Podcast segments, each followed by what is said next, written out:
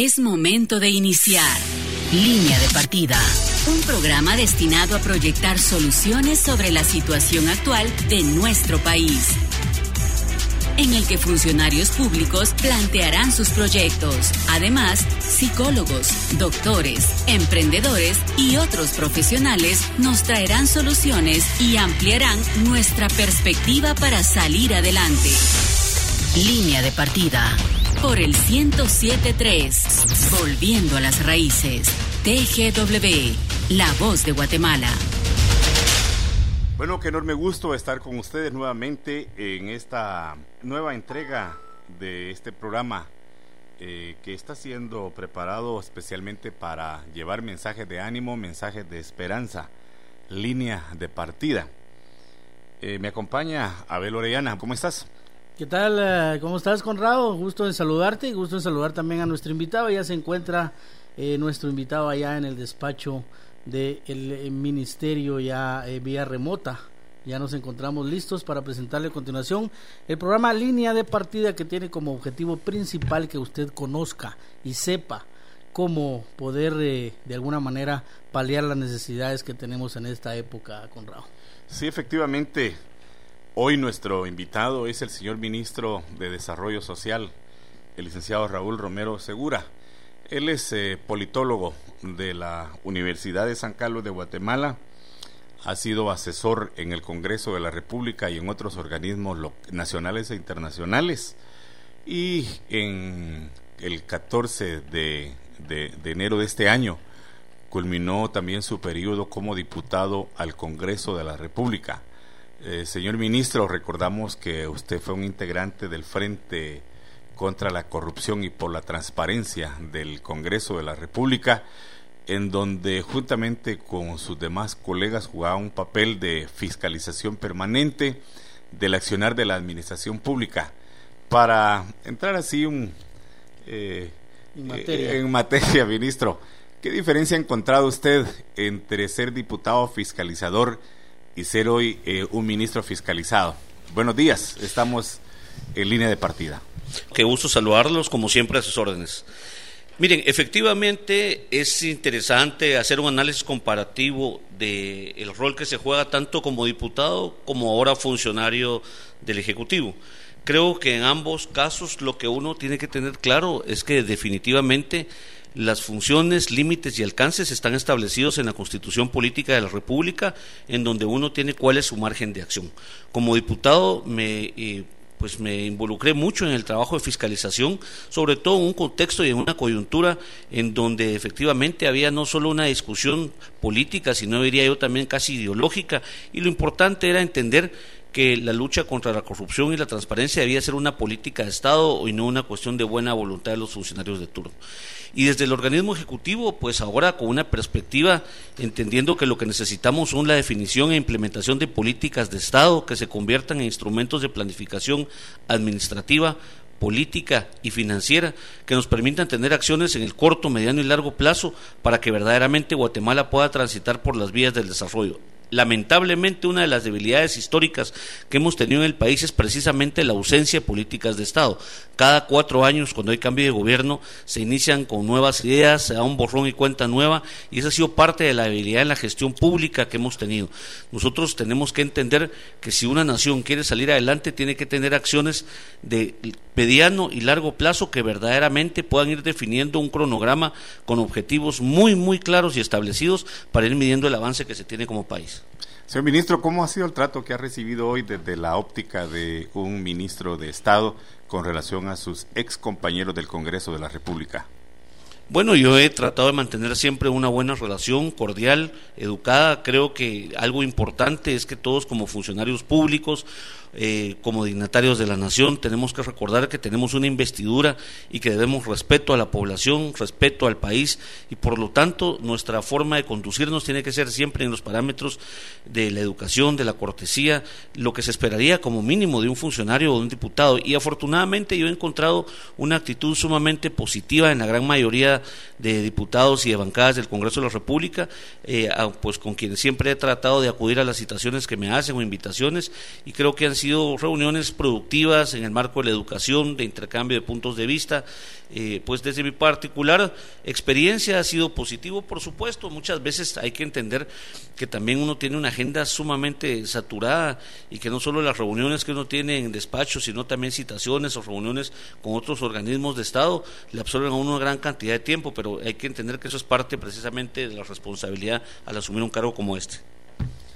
Bien, gracias, eh, señor ministro. Eh, le damos nuevamente la bienvenida al programa Línea de Partida y vamos a entrar en materia.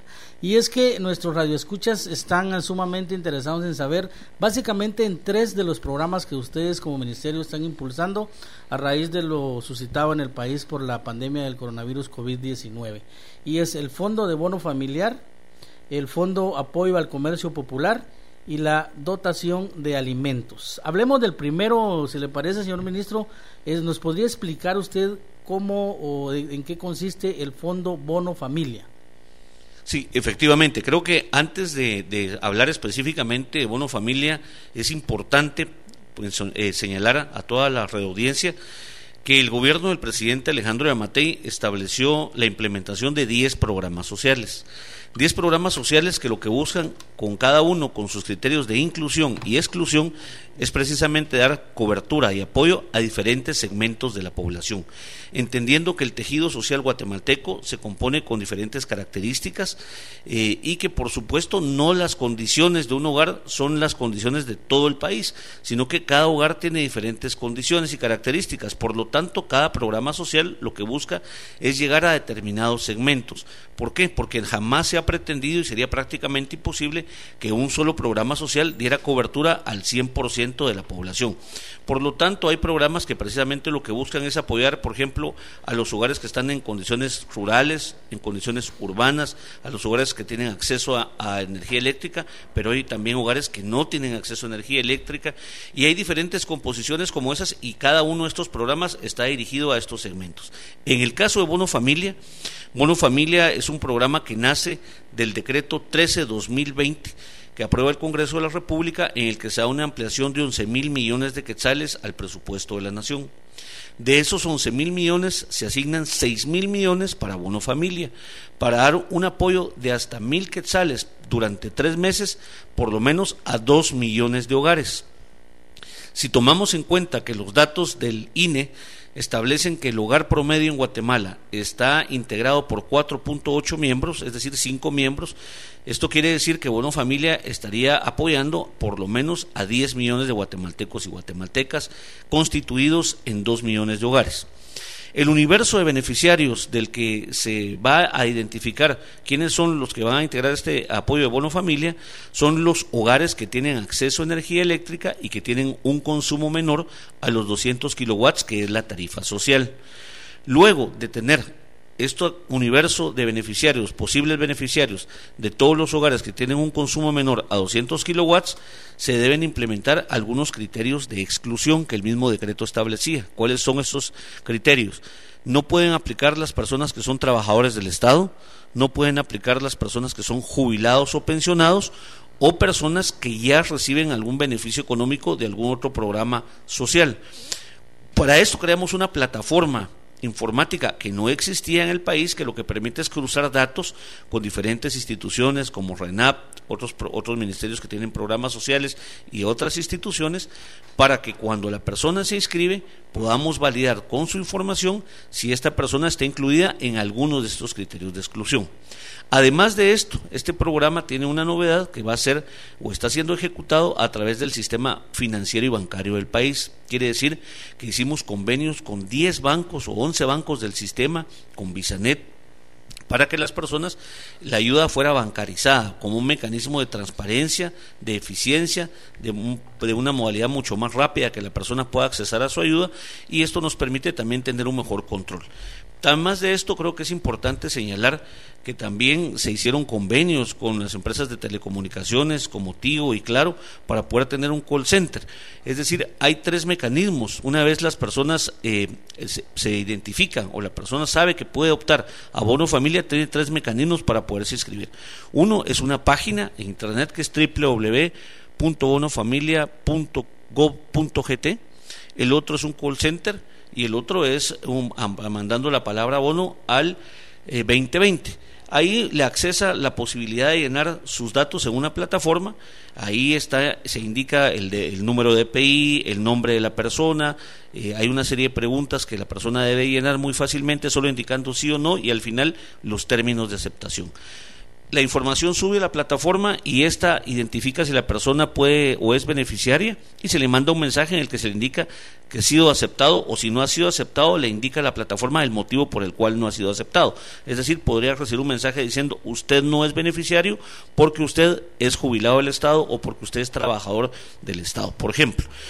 Luego, cuando la persona ya que sí accesa y es aceptada como beneficiario, en más o menos dos o tres días está recibiendo un número, un token, y con ese número y su DPI puede ir ya a hacer canje del primer depósito de mil quetzales. ¿En dónde lo puede canjear? Lo puede canjear en cualquier agencia de cualquier banco del sistema. Es decir, nosotros aperturamos una cuenta virtual, hacemos un proceso en esos tres días administrativos de hacer preplanías, planías, aperturar cuenta a cada beneficiario. Nosotros sabemos en qué banco se le apertura la cuenta virtual, pero la ventaja que se tiene a través del convenio es que el beneficiario puede ir a la agencia de cualquier banco del sistema y ahí hacer un retiro parcial o total de su ayuda. Pero también puede ir al sistema eh, de cajeros o también puede ir a los centros de canje que son tiendas, son centros comerciales, son farmacias, en donde puede hacer compras también total o parcial por el monto que se le ha ayudado. Es decir, este es un programa bastante novedoso y vale la pena señalar que diría yo va a marcar un antes y un después en la historia de los programas sociales en nuestro país. Yo he dicho muchas oportunidades que estamos atestiguando el surgimiento de una nueva generación de programas sociales, programas que se están implementando con criterios eminentemente técnicos y aplicando tecnología que permite que sean mucho más rápidos, mucho más transparentes y sobre todo que no puedan ser manipulados ni política ni clientelarmente. Recordemos que en la historia de nuestro país los programas sociales siempre fueron señalados de ser utilizados con fines políticos y manipulados clientelarmente. Hoy la forma en la que se han diseñado y se están ejecutando estos programas sociales no permite que sea un funcionario el que decide quién recibe o no la ayuda o que pueda de manera discrecional poder incorporar o sacar a alguien de un listado, porque como son criterios eminentemente técnicos no pueden ser manipulables. Así que eso marca una gran diferencia y además diría yo que en el caso Bono Familia es un programa histórico porque no había existido en el país un programa con la magnitud financiera de 6 mil millones de quetzales, un solo programa, ni con una cobertura de 2 millones de hogares, prácticamente llegando a 10 millones de guatemaltecos. Es el programa social más grande en la historia política, económica y social de Guatemala.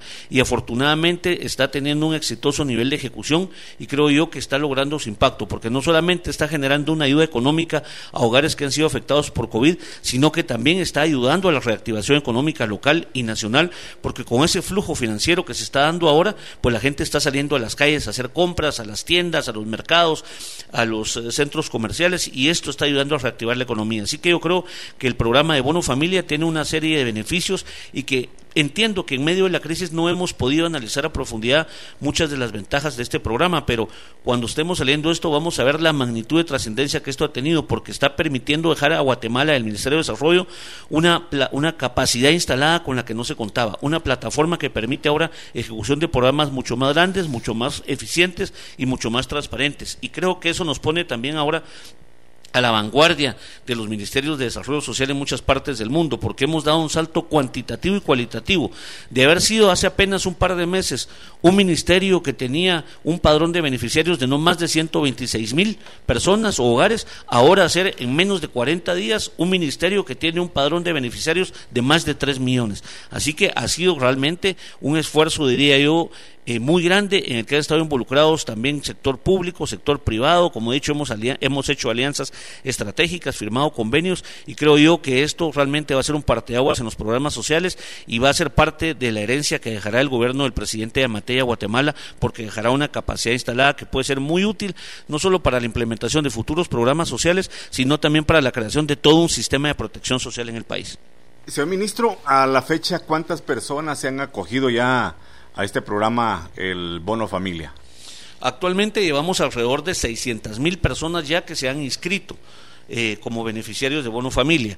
Pero además de esto, lo importante, quisiera comentarles, es que ya se están realizando, pues desde la semana pasada, antepasada, pagos eh, que realmente son pagos bastante significativos. Por ejemplo, solo para contarles, el día lunes, es decir, ayer, se hicieron 93.784 pagos.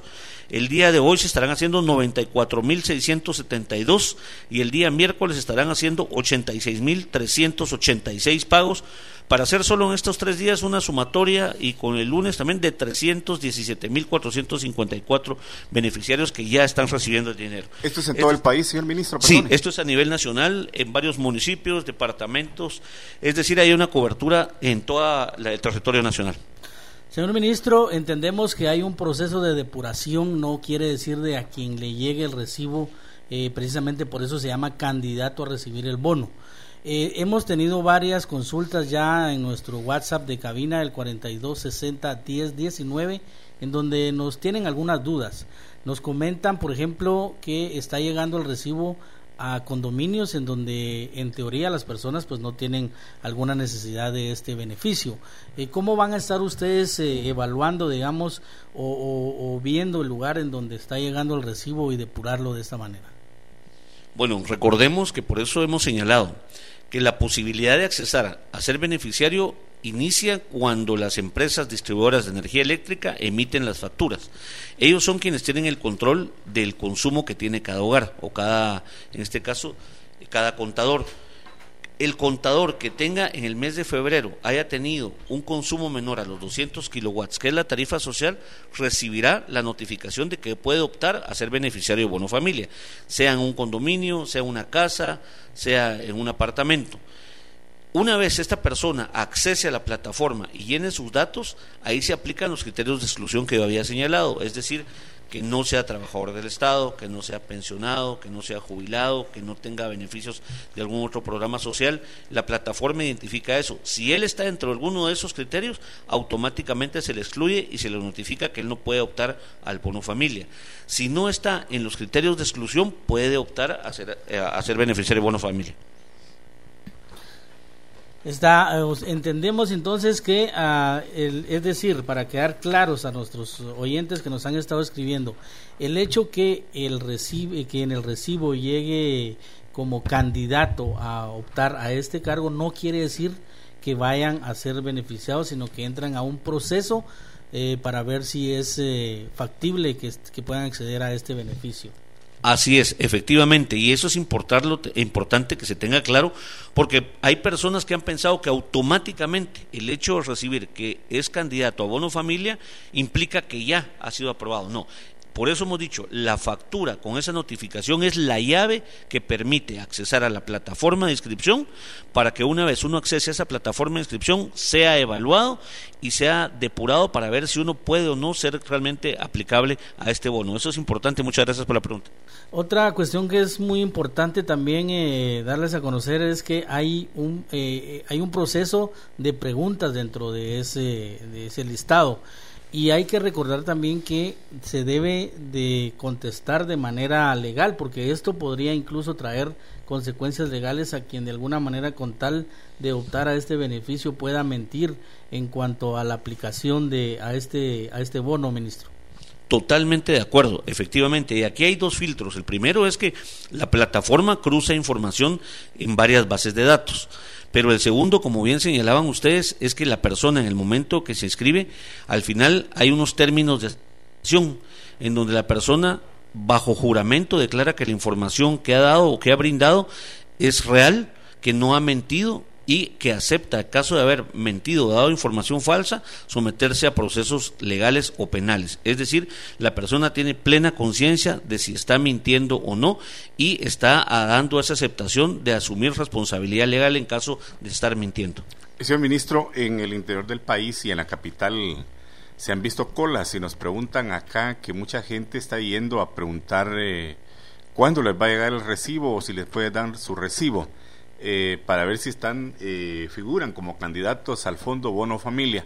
¿Qué recomendación le hace usted a estas personas que no han recibido eh, su valga la redundancia su recibo de parte de EXA o en el Guate? Excelente pregunta, muchas gracias. Eh, bueno, no solo EXA y Energuate eh, distribuyen facturas de energía eléctrica, quiero comentarles que hay 17 empresas municipales. Nosotros hemos hecho convenios con todas las empresas, no solo municipales, sino con las dos que hemos mencionado ya, que son las más grandes en el país. Y también nos, nos han aclarado, y es importantísimo que la población lo sepa, que hay ciclos de facturación, es decir, no todas las facturas salen al mismo tiempo ni el mismo día las empresas tienen 21 ciclos de facturación, es decir, durante 21 días están distribuyendo facturas del mes en diferentes rutas. Esto a efecto de que tener ellos una cobertura a nivel nacional, esto ha funcionado, siempre ha funcionado así. Ustedes pueden darse cuenta que no todos recibimos nuestra factura con la misma fecha. Y eso lo que está permitiendo precisamente también es que haya un cronograma de enrolación así como de pagos. Entonces, lo que la gente tiene que tener la tranquilidad de saber que si un amigo, si un conocido ya recibió su factura y él todavía no le ha llegado, es porque hay 21 ciclos de facturación y en alguno de esos ciclos a él le tocará recibir su, factura. Señor ministro, ahora pasemos al Fondo Apoyo al Comercio Popular. Eh, ¿En, de qué, ¿En qué consiste este fondo y la cobertura que tiene y el monto disponible para atender a los guatemaltecos, señor ministro? Sí, muchas gracias. Este es un bono y es un apoyo que surge de un fondo de emergencia que ya venía aprobado en el presupuesto que se estaba ejecutando, es decir, el presupuesto que veníamos arrastrando del año 2019. De ahí son 200 millones de quetzales que el presidente Yamatei decidió designar o asignar para este programa que es un fondo de apoyo a la economía popular, es decir, a todas aquellas personas que llevan a cabo una acción económica o comercial pero que lo hacen de manera independiente, es decir, personas que no tienen acceso a un salario o a un trabajo formal o a un salario mensual, personas que salen día a día a la calle a vender comida, a vender diferentes productos para ganarse el sustento para ellos y sus familias. Muchas de estas personas se han visto afectadas por las medidas sanitarias que se han tenido que ir implementando, restricción de horarios, acordonamientos de, algunos, eh, de algunas áreas del país, y el presidente pensó entonces en apoyar a estas personas. ¿Cómo? Dándoles un apoyo económico de mil quetzales por una única vez a cada una de estas personas. Y aquí, ¿qué es lo que se pidió? Que fueran los gobiernos locales o las alcaldías los que enviaran los listados de las personas que ellos tienen registrados que llevan a cabo economía popular en su región. ¿Por qué? Porque son las municipalidades las que tienen a veces controles sanitarios, eh, les cobran una tasa, un arbitrio eh, por darles eh, un espacio, por ejemplo, para que realicen su actividad o por tenerles un control. Y básicamente la idea era que ellos enviaran entonces estos listados con una declaración jurada en donde ellos prácticamente pues certificaban que estas personas verdaderamente se dedican a la economía popular ahí en sus localidades y nosotros luego de bancarizarlos también y llenar sus datos, verificar que sus datos vinieran completos, poder trasladarles este apoyo de mil quetzales. Hemos recibido hasta la fecha, eh, según me han informado, más o menos listados de 120 municipalidades. Eh, estas municipalidades han enviado algunos casos listados ya finales y en algunos casos listados parciales. ¿Qué es lo que ha demostrado esta situación? Que no todos los municipios tenían registros de las personas que llevan a cabo acciones de economía popular. En algunos casos los están actualizando, en algunos casos los están elaborando y en algunos casos ya contaban con registros parciales o totales que son los que nos han enviado. Cuando nos envían a nosotros esos listados, nosotros lo que tenemos que hacer es revisar que estén eh, efectivamente llenos los datos de manera correcta, porque nos ha sucedido que en algunos casos vienen números telefónicos con siete dígitos o vienen números de EPIs con más dígitos de los que corresponden, entonces la plataforma automáticamente los rechaza. Han sucedido casos en que vienen cinco o seis personas y ponen el mismo número de celular, entonces la plataforma no puede asignar un pago dos veces al mismo número, sino que simplemente se lo acredita una persona y cuatro quedan fuera y cuando hemos averiguado nos dicen es que son miembros de una misma familia o ellos, ese es el teléfono que usan en el local que, hacen comercio. Entonces hay casos, hay muchos casos que han sido, que no han sido aprobados, pero muchos casos que sí. Ese es un programa que actualmente se está ya ejecutando. Nosotros dependemos para la ejecución de la velocidad y efectividad con la que las municipalidades envíen los listados, porque esa es la base de beneficiarios a la que nosotros estamos apoyando. Yo quizás le agregaría también la palabra veracidad, ¿verdad, ministro? Porque hay que también eh, tomar en cuenta que se está confiando de alguna manera en los listados que manden las municipalidades. Eh, señor ministro, eh, estos, estos comerciantes es del, del sector informal, para estar claros en el, en el asunto. Sí, efectivamente, son las personas, como dije, que tienen puestos ambulatorios, que andan pues en diferentes esquinas haciendo venta de diferentes productos, eh, personas que no están registradas formalmente y que por eso el presidente recordó que era importante darles apoyo, porque muchas de estas personas que no tienen acceso a un salario mensual que no tienen cobertura social de parte del sector privado, por ejemplo, eh, si no salen a trabajar, si no salen a vender cada día, no ganan para comer. Por eso es que estábamos eh, interesados en dar este apoyo a este sector para que de alguna manera pues contaran con una ayuda de parte del Estado. Y nosotros seguimos en ejecución, como digo, y aprovecho para recordar a las municipalidades que por favor envíen lo más pronto su listado, que lo, que lo manden de manera clara con los datos eh, efectivamente certificados y sobre todo creo yo que es importante pedir que envíen los listados lo que tengan, no esperar a tener un listado final o depurado, sino que enviar los listados que tengan porque hay un proceso que llenar para poder trasladar ese recurso. Ministro, a este, a, a este segmento también se puede sumar el panadero, el carpintero, el herrero, que de alguna manera también se vio afectado por esta situación y siempre y cuando sea pues acuerpado por la municipalidad, también puede acceder a este beneficio. Bueno, en el caso de negocios ya como más formales, como están hablando panaderías, una herrería, una carpintería, aquí hay otro programa social que está en el Ministerio de Economía, que es apoyos a las pequeñas y medianas empresas a través de préstamos hasta por 250 mil quetzales. Por eso yo señalaba al inicio de esta entrevista que hay 10 distintos programas y cada programa tiene diferentes criterios de inclusión y está dirigido a diferentes segmentos poblacionales. En el caso de pequeños y medianos empresarios, ya hay un programa en el Ministerio de Economía que está dirigido a apoyarles precisamente, no solo para ayudar a la persona, sino para ayudar que el comercio pueda mantenerse, no quiebre, no cierre, sino que pueda subsistir y pueda ser generador también de empleos para otros guatemaltecos. Señor ministro, ¿cuál es el municipio que tiene más registro o que le han enviado al MIDES la mayor cantidad de, de, candidatos a beneficiarios del Fondo de Apoyo al Comercio Popular? La municipalidad de la Ciudad de Guatemala. Eh, ¿Hay algunas municipalidades que todavía no han enviado, señor ministro? Sí, varias. Como les mencionaba, hemos recibido alrededor de 120 listados de municipalidades.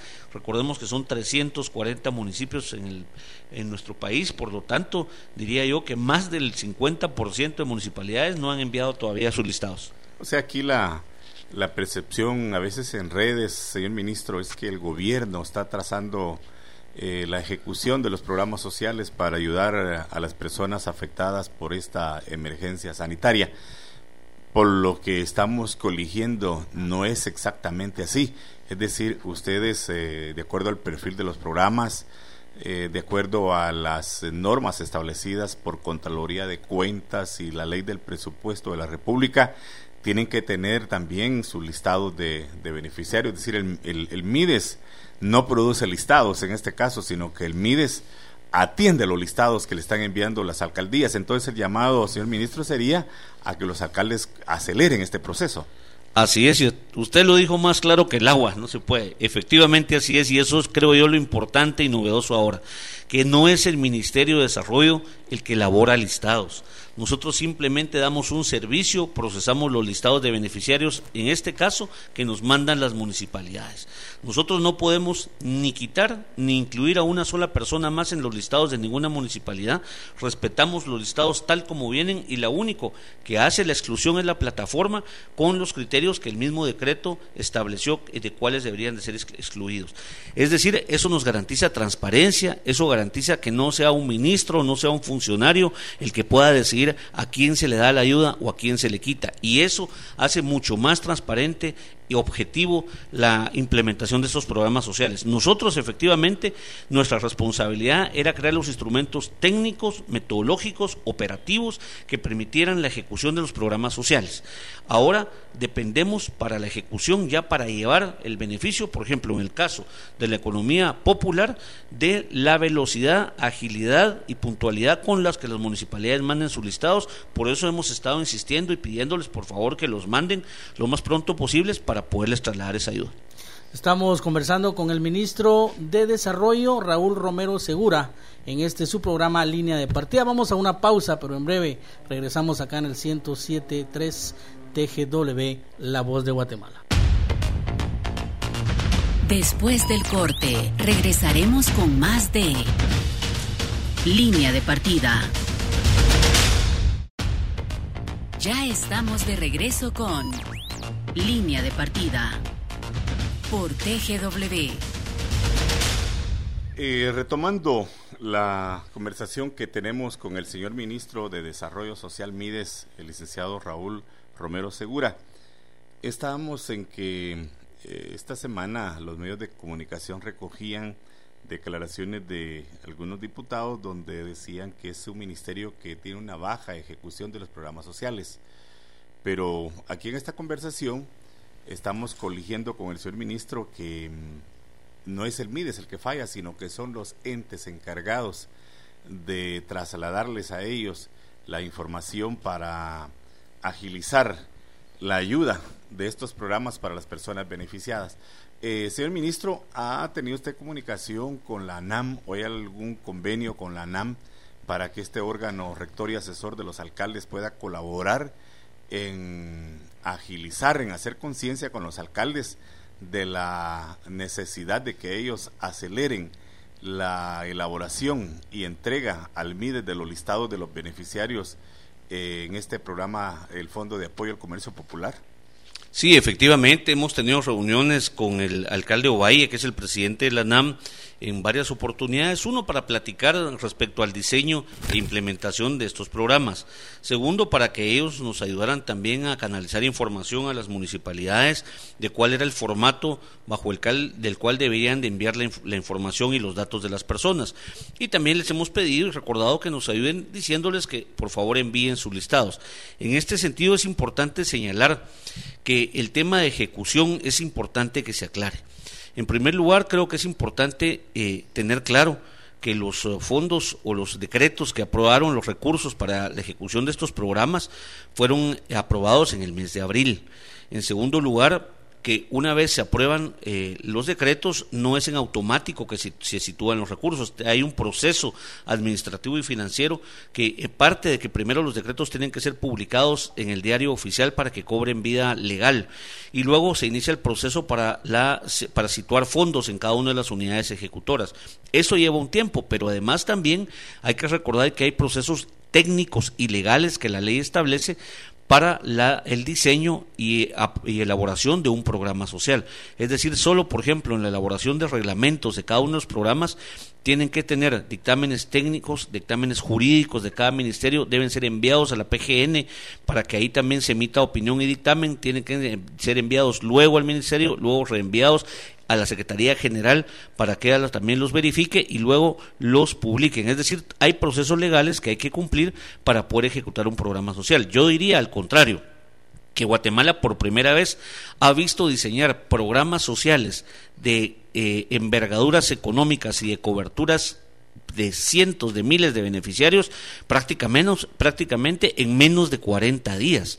Y eso en la historia política de Guatemala no se había visto jamás. Los programas sociales que conocemos, eh, que venían de años anteriores, se tardaron meses de meses de meses en ser diseñados y los padrones de beneficiarios no superaron jamás, pero ni siquiera al medio millón, un solo programa. No llegaban ni a 300 mil. Es decir, y ahora hemos creado solo un programa que es Bono Familia, que está llegando a 2 millones de hogares, que son 10 millones de guatemaltecos, se creó en menos de 40 días desde su aprobación y diseño hasta el momento de la ejecución y llevar el dinero a los beneficiarios. Yo diría que eso en Guatemala y en cualquier parte del mundo es un tiempo, es tiempo récord prácticamente. Pero además hay otro tema importante que su pregunta me permite aclarar.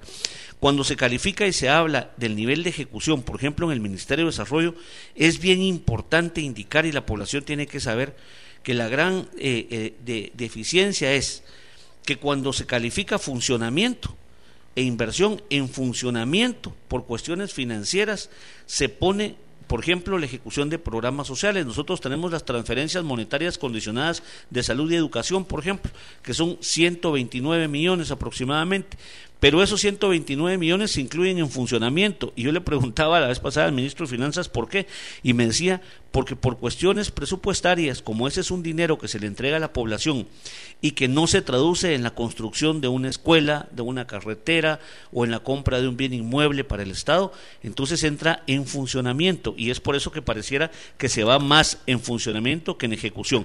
Pero yo creo que la mejor inversión que un Estado o un país en cualquier del mundo, país en cualquier parte del mundo puede hacer es invertir en su gente. Así que nosotros nos sentimos sumamente satisfechos de que los programas sociales estén llegando directamente a la población, lleguen directamente a la persona, porque ayuda a suplir las necesidades que cada persona tiene individual o que cada hogar tiene. Y creo que esa es la mejor inversión que el Estado puede estar haciendo en este momento, más allá de que se construya o no una obra gris. Así que creo que nosotros nos sentimos sumamente satisfechos, independientemente independientemente de que esta ejecución o que este, este, este rubro presupuestario se ponga en inversión o en funcionamiento. Nosotros lo importante para nosotros es que la ayuda esté llegando a la población directamente. Efectivamente, eh, señor ministro, otro de los programas que está a cargo del MIDES es la dotación de alimentos. Cuéntenos en qué consiste, por favor, señor ministro. Sí, muchas gracias. Este es un programa que nace de la aprobación del decreto 12-2020, que es la aprobación de un préstamo que hace el Congreso de la República y dentro de ese préstamo se asignan 700 millones de quetzales para la compra de alimentos. El decreto establece que este debe ser ejecutado entre el Ministerio de Agricultura y el Ministerio de Desarrollo Social. Es decir, cada uno de los ministerios tendrá que ejecutar 350 millones de quetzales en dotación de alimentos. El decreto también establecía que podía hacerse bajo dos modalidades. La compra directa de alimentos o la entrega de cupones o vales. Nosotros tomamos la decisión con el ministro de Agricultura después de tener varias reuniones con equipos técnicos que por experiencias anteriores era mucho más pertinente, mucho más efectivo la entrega de alimentos que de cupones ovales. Tal vez hubiera sido más fácil entregar un cupón, pero en experiencias anteriores eh, se vio que los cupones se prestaron a, corrupción, no, no, se cambiaban, el canje era muy complicado, así que decidimos que era mucho más pertinente llevar directamente el alimento a las personas. Por otro lado, también tomamos la decisión de que el Ministerio de Agricultura hará la distribución en las, en áreas rurales y el Ministerio de Desarrollo en las áreas urbanas. Pero también, además de esto, eh, tomamos la decisión de hacer la ejecución a través del PMA, del Programa Mundial de Alimentos, porque esta es una organización o un organismo que ha tenido experiencia, no solo en Guatemala, sino que en otros países del mundo, en la distribución, compra y manejo de alimentos, sobre todo en situaciones de crisis, como en Siria y en otras partes del mundo. Entonces, eso nos garantiza transparencia, nos garantiza pertinencia, nos garantiza mucha más rapidez y, sobre todo, nos garantiza que no haya posibilidad ni siquiera de que se piense que se le compró a un allegado, que se le compró a un conocido, que hubo influencias para que determinada empresa fuera oferente, sino que es precisamente este organismo internacional el que hará la compra y contribuirá a nos ayudará con la distribución. Eso va a ser mucho más transparente el programa. En este sentido, quiero comentarles que ya hemos no solamente firmado los convenios entre los ministerios de Agricultura y Desarrollo, sino también cada uno de los ministerios hemos firmado ya los convenios con el Programa Mundial de Alimentos. De hecho, el día de ayer tuvimos una reunión con el PMA, el Ministerio de Agricultura, MIDES y el presidente de la República para conocer la plataforma a través de la cual se va a llevar el control de beneficiarios que nos va a permitir llevar en tiempo eh, prácticamente en, vivo el momento en que cada persona esté recibiendo su dotación de alimentos, pero también hay que señalar que para desarrollar este programa acudimos a otras dos instituciones para que nos dieran criterios técnicos. Uno fue la Secretaría de Seguridad Alimentaria y Nutricional, CESAM, a quienes le pedimos que nos dijera cuáles deberían de ser los contenidos y las cantidades que deberíamos de entregar en esta dotación de alimentos, tanto en el área rural como en el área urbana, tomando en cuenta que cada una tiene características diferentes. Ellos nos indicaron que de acuerdo al INE, como cada hogar lo, lo están integrados por cinco miembros, nos dijeron qué contenidos y en qué cantidades deberíamos dar alimento para que una familia de cinco miembros pudiera alimentarse de 25 a 30 días. Y por, voy a ponerles un ejemplo. Por ejemplo, se sugirió que para las áreas urbanas se diera dentro de la dotación de alimentos harina mixtamalizada, pero para las áreas rurales se dé, por ejemplo, el maíz en grano porque si damos maíz en grano en las áreas urbanas es mucho más complicado, no es la costumbre utilizarlo, no hay tantos molinos a la que la gente puede acudir y si damos, por ejemplo, la harina mixtamalizada en el área rural, la gente en el área rural prefiere el maíz, prefiere el frijol en grano para poderlos procesar. Es decir, estamos tomando en cuenta las características particulares de cada región para que la alimentación o la dotación que se va a dar sea pertinente a las características y costumbres de cada uno de ellos. Y además de esto, también acudimos a Plan para pedirles y, y, para pedirles que nos dieran la identificación geográfica de dónde están los hogares que se pueden definir como rurales y dónde están los hogares que se pueden definir como urbanos para hacer esa distribución. Es decir, nuevamente quiero señalar que estos programas están siendo implementados y diseñados utilizando información técnica, no solo de que tenemos en nuestros ministerios, sino también de otras instituciones, para que precisamente haya pertinencia en el diseño, implementación y ejecución de estos programas. en este momento quisiera comentarles que después de estar ya habiendo firmado los convenios con PMA, ellos nos han indicado que en un promedio de cinco semanas se estará llevando ya a cabo la distribución porque además hay un beneficio adicional que es que ellos también van a comprar alimentos a pequeños productores y esto va a permitir eh, poder contribuir a reactivar la economía local en cada una de las regiones, municipios del país. Eso es importante porque es una novedad que anteriormente no se había hecho de esa manera, sino que el PMA a veces compraba a productores externos o internacionales por las cantidades. Ahora también se tomará en cuenta los productores nacionales precisamente para reactivar la economía. Señor ministro, em, las personas, ¿cuál es el perfil de beneficiarios de este de este programa de dotaciones de alimentos y si podrían también eh, beneficiarse también con estos con este programa también las personas que reciban el fondo bono familia y el fondo apoyo al comercio popular muy buena pregunta, muchas gracias.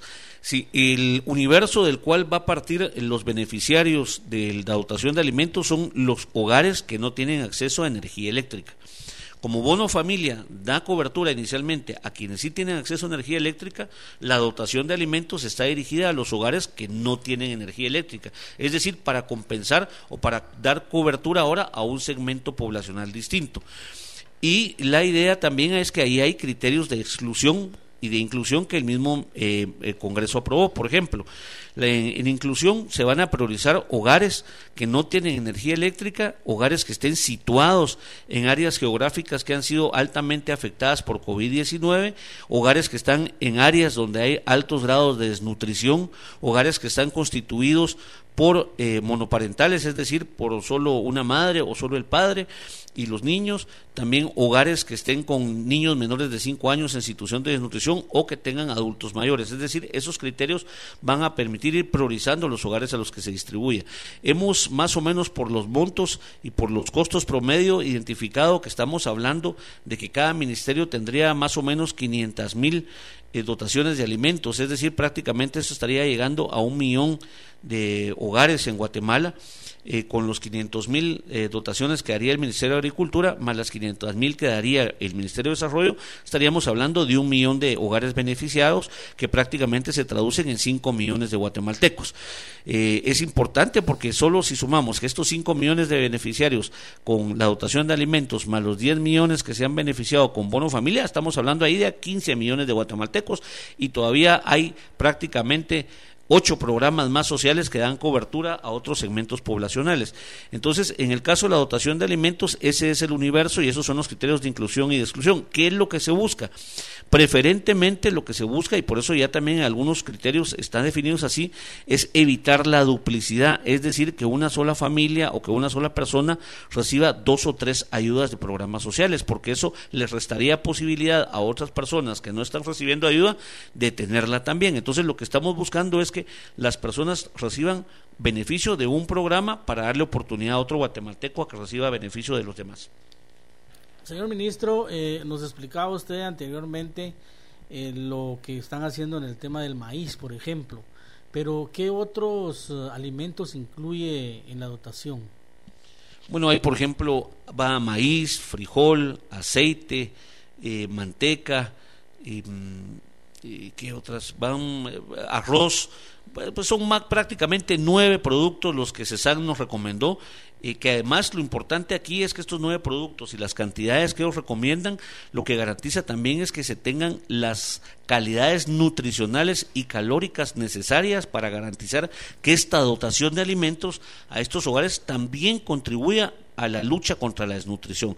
Es decir, no es simplemente dar por dar, sino que se está dando con criterios y estudios técnicos cuáles son los productos y en qué cantidades deben de ir para garantizar esas calidades nutricionales y calóricas que verdaderamente permitan que esos este millón de hogares durante este mes tengan una dotación que les permita luchar contra la desnutrición. ¿Y estos eh, alimentos serán llevados directamente a las comunidades, señor ministro? Así es, se va a distribuir hasta nivel municipal y aquí se van a utilizar los COES municipales para que con participación de las autoridades locales, de los COCODES, de diferentes representaciones que se dan a nivel municipal, se definan los padrones de beneficiarios. Eso garantiza la legitimidad, la priorización en los hogares y con vuelvo a repetir, que no sea un solo funcionario, que no sea el diputado, que no sea el alcalde, que no sea el ministro el que decide a qué casas o qué hogares se le da la ayuda y a quienes no, precisamente para evitar que se politice, para evitar que se vuelva a clientelar. Lo que nosotros hemos asumido compromiso con el presidente Yamatei es que los programas sociales deben llegar a la gente que verdaderamente los, los necesita. Nosotros no estamos viendo ni banderas políticas, ni religiosas, ni ideológicas, sino lo que estamos viendo es a todos los guatemaltecos y guatemaltecas que tienen necesidad de apoyo del Estado y el Estado se compromete en brindárselos de manera transparente, de manera pertinente y objetiva. No vamos a permitir y hemos diseñado los programas sociales precisamente metodológicamente y con instrumentos que eviten que un funcionario pueda discrecionalmente decidir a quién le da o a quién le quita la ayuda, porque no queremos ver que hayan funcionarios que digan al que votó por mí le doy y al que no votó por mí no le doy. Al que quiero que me apoye en la próxima campaña le voy a dar y al que no, al que apoyó otro candidato no va a dar. Esto en este gobierno se terminó. Nosotros no vamos a politizar de ninguna manera ninguno de los programas sociales. Señor ministro, usted nos comentaba que en el, en el bono familia pues ya se está recibiendo el recibo de luz en algunos lugares. En el eh, Fondo al Apoyo a Comercio Popular, pues ya hay algunos listados y ya se, ha, se está trabajando en ello. ¿Y la dotación de alimentos, en qué proceso va, señor ministro? ¿Ya se adquirió los alimentos? ¿Ya se tiene el listado de, de los beneficiarios? ¿En qué proceso va exactamente en estos momentos? Estamos ya en la fase final, ya los COES están elaborando los listados, ya el PMA ha iniciado el proceso de apertura para eh, quienes quieren ser oferentes para ofertar los productos que se van a comprar. Así que, como he señalado, el PMA establece un cronograma de no más de cinco semanas para estar ya en los procesos de distribución. Señor ministro, esto es eh, hablando de tres eh, programas o fondos de emergencia aprobados por el Congreso de la República para mitigar los efectos de esta emergencia sanitaria por el COVID-19. Eh, el MIDE sigue con sus programas de dotaciones de alimentos, sus programas, digamos, normales. Eh, también el de las remesas electrónicas condicionadas. ¿Continúan también esos programas, señor ministro? Muchas gracias. Efectivamente, así es. Nosotros, adicionalmente a los programas que ya veníamos desarrollando, se nos asignó pues la responsabilidad de, implementar, diseñar y ejecutar estos tres programas de los que hemos hablado hoy, que son específicamente en el marco de la crisis de COVID-19.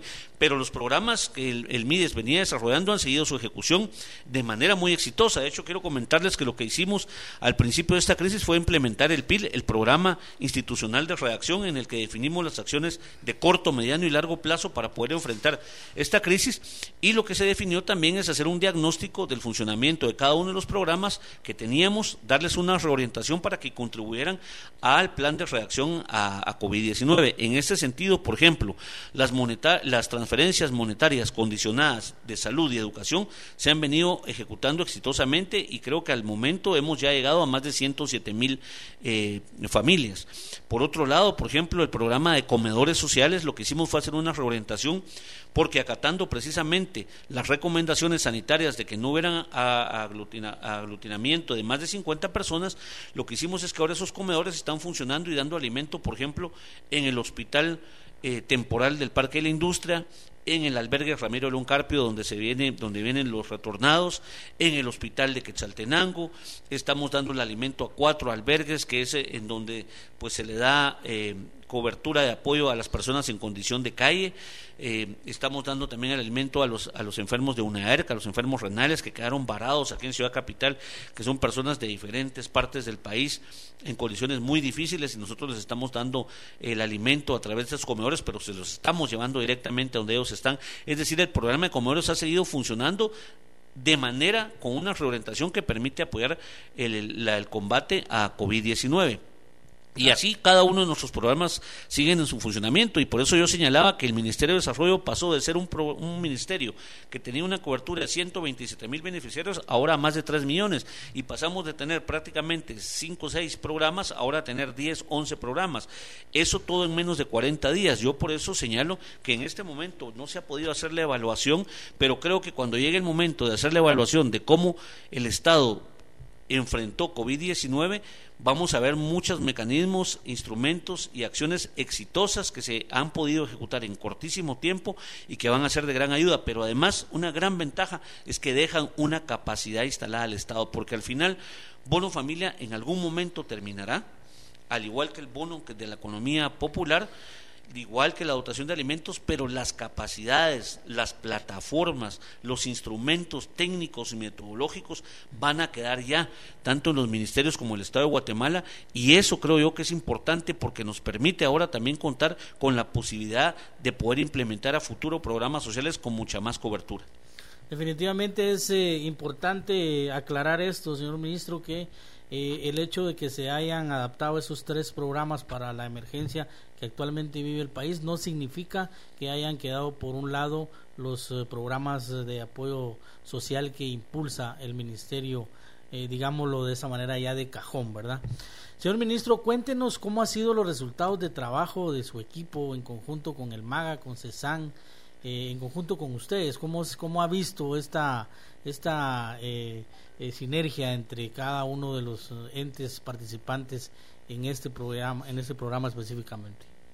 Bueno, yo creo que ha sido la experiencia sumamente exitosa. Esto ha demostrado que efectivamente el presidente Yamatei venía ya trabajando con equipos que estaban preparados para asumir en las diferentes carteras, porque somos personas que no nos venimos a conocer aquí al gobierno, sino que ya nos conocíamos desde hace varios años trabajando alrededor del doctor Alejandro Yamatei presentando planes de trabajo y que ahora nos ha permitido pues tener esa comunicación, esa coordinación interinstitucional que es sumamente importante porque creo que una de las debilidades que ha tenido la administración pública en nuestro país y la gestión política ha sido precisamente que cada institución hacía lo que quería, lo que se le ocurría o lo que creía que era pertinente. Ahora tenemos mecanismos, espacios de comunicación y coordinación interinstitucional que nos permiten aprovechar los conocimientos, las capacidades y los instrumentos de otras instituciones para fortalecerlo y traducirlo en programas y proyectos. Puse el ejemplo y lo vuelvo a poner. Por ejemplo, en el caso de la dotación de alimentos, no lo estamos haciendo como se le ocurre al ministro de Agricultura como se le ocurre al ministro Estamos utilizando los instrumentos, los estudios que ya tenía, por ejemplo, la CESAN, que tiene Plan, que tiene el INE, y eso es valioso, porque estamos haciendo uso precisamente de instrumentos que ha costado tiempo, que ha costado horas hombre, que ha costado recursos financieros para lograr tener esos estudios, y hoy los estamos utilizando. Eso le da validez, le da legitimidad, le da transparencia a las decisiones, a los programas, a los proyectos, y sobre todo genera coordinación interinstitucional para evitar duplicidad de funciones y duplicidad de esfuerzos. Y eso es importante porque creo yo que es lo que se necesita en la gestión política, en la gestión pública, en la administración pública, para que sea más eficiente, más transparente y más pertinente. Eh, queremos informar a nuestros oyentes que este programa será retransmitido hoy en TGW 107.3 y TGW Digital a partir de las 17 horas 5 de la tarde. Eh, señor ministro, quisiera que nos hiciera una recapitulación usted de cómo ha sido la atención de esta emergencia, porque ningún gobierno en el mundo eh, pues esperaba una crisis de esta magnitud. Obviamente ustedes menos aún cuando recién estaban eh, asumiendo sus cargos y empezaban pues a, a, atender eh, cada quien la responsabilidad de su despacho. Quisiera que comparta con nuestros oyentes cómo ha sido esa su experiencia, señor ministro. Efectivamente, tal como ustedes lo están señalando, creo que es importante mencionar que COVID-19 vino a sorprender no solamente a Guatemala, vino a sorprender al mundo. Nadie estaba preparado para enfrentar una pandemia de este tipo. Es más, creo que COVID-19 ha desnudado las debilidades de los diferentes estados en el mundo.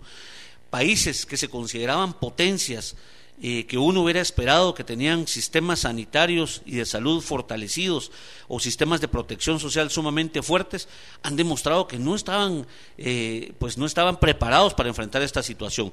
Hay países en los que hemos visto cómo se han disparado los casos, cómo hay una cantidad de muertos que se han dado por COVID-19 y creo que algo importante es que Guatemala, aún con todas las debilidades que hemos tenido, presupuestarias, estructurales, con problemas que vienen de años atrás, con situaciones que han sido históricamente abandonadas, es decir, por ejemplo, un sistema de salud, un sistema de protección social débil, inexistente, un sistema de salud que durante muchos gobiernos fue olvidado, es decir, problemas históricos que han seguido sin resolverse a, pesar de eso y a pesar de que el gobierno del presidente Amatei tenía menos de 50 días de haber tomado posesión cuando inicia esta crisis, pues afortunadamente hemos logrado salir adelante, diría yo, bastante, bastante bien. Por supuesto, este ha sido un esfuerzo conjunto, no solo de gobierno, diría yo, con alianzas público-privadas, con alianzas estratégicas, con una comunicación asertiva, con una comunicación que ha dicho siempre la verdad, con una comunicación que no ha ocultado nada, con un presidente que ha estado al frente, dando la cara, informando a la población día a día, tomando muchas veces decisiones difíciles que pudieran haber tenido un costo político, pero era lo correcto, que era lo que había que hacer para cuidar a la población y hoy vemos los resultados. Somos uno de los países que verdaderamente hemos sido calificados como de los que mejor han podido manejar y enfrentar esta crisis. Así que yo me siento sumamente orgulloso de formar parte del equipo del presidente Yamatei porque creo que aún con todas las debilidades y con todo lo que hemos tenido en contra para poder salir adelante, lo hemos hecho bien, el pueblo de Guatemala puede estar satisfecho, puede estar tranquilo, que el presidente ha dado instrucciones a cada funcionario de que tenemos que hacer lo correcto, tenemos que hacer lo que el país necesita sin estar pensando en este momento en costos políticos. Probablemente vamos a cometer errores, pero solamente no comete errores el que no hace nada. Y nosotros preferimos cometer algún error, pero ayudar al pueblo de Guatemala. Señor ministro, ya nos encontramos en la recta final del programa Línea de Partida en el 107.3 de TGW. Por favor, para despedirse de nuestra audiencia en un minuto, señor ministro, si nos hace el favor. Muchas gracias. Primero agradecer a TGW por la responsabilidad, la seriedad y por darnos este espacio para poder informar a la población sobre temas que es fundamental que la población conozca. En segundo lugar, solo recordarle a la población que todos los programas sociales son totalmente gratuitos, que no se tiene que pagar ni un solo centavo para formar parte de los listados o de los beneficiarios y que nadie está autorizado para hacer un solo cobro. Y tercero, eh, reivindicar nuevamente y confirmar que nuestro compromiso es que la ayuda llegue a las personas que más lo necesitan, sin banderas políticas, ni ideológicas, ni religiosas. Aquí somos solo un pueblo, todos somos guatemaltecos y guatemaltecas, y el gobierno del doctor Alejandro Yamatei está comprometido en apoyar a la población y sobre todo a los sectores más desposeídos y necesitados de manera pertinente y transparente. Bien, gracias, señor ministro, nuevamente por habernos acompañado en este su programa Línea de Partida. Recuerde, usted tiene una cita el próximo jueves a las 9 de la mañana para que nuevamente nos acompañe en este programa y conozca, sepa cómo eh, los programas y procesos que eh, pueden acceder los guatemaltecos en esta época de crisis en nuestro país. Será hasta el jueves entonces y la repetición de este programa usted lo puede escuchar a las 5 de la tarde y también, señor ministro, tenemos algunas preguntas en el WhatsApp de cabina de algunos eh, eh, radioescuchas, se las vamos a hacer llegar para que su equipo de comunicación nos la traslade y nosotros nos comprometemos a responderle a nuestros oyentes ya que pues el tiempo no nos ha permitido esto porque la entrevista estuvo bastante amena e interesante. Gracias, señor ministro, gracias, Conrado. Nos vemos una próxima. Aquí finaliza Línea de Partida, en el que se plantearon soluciones sobre la situación actual de nuestro país, en voz de profesionales que ampliaron nuestra perspectiva para salir adelante. Línea de Partida. Martes y jueves a las 9 de la mañana, con reprise a las 18 horas por el 1073 de TGW, volviendo a las raíces.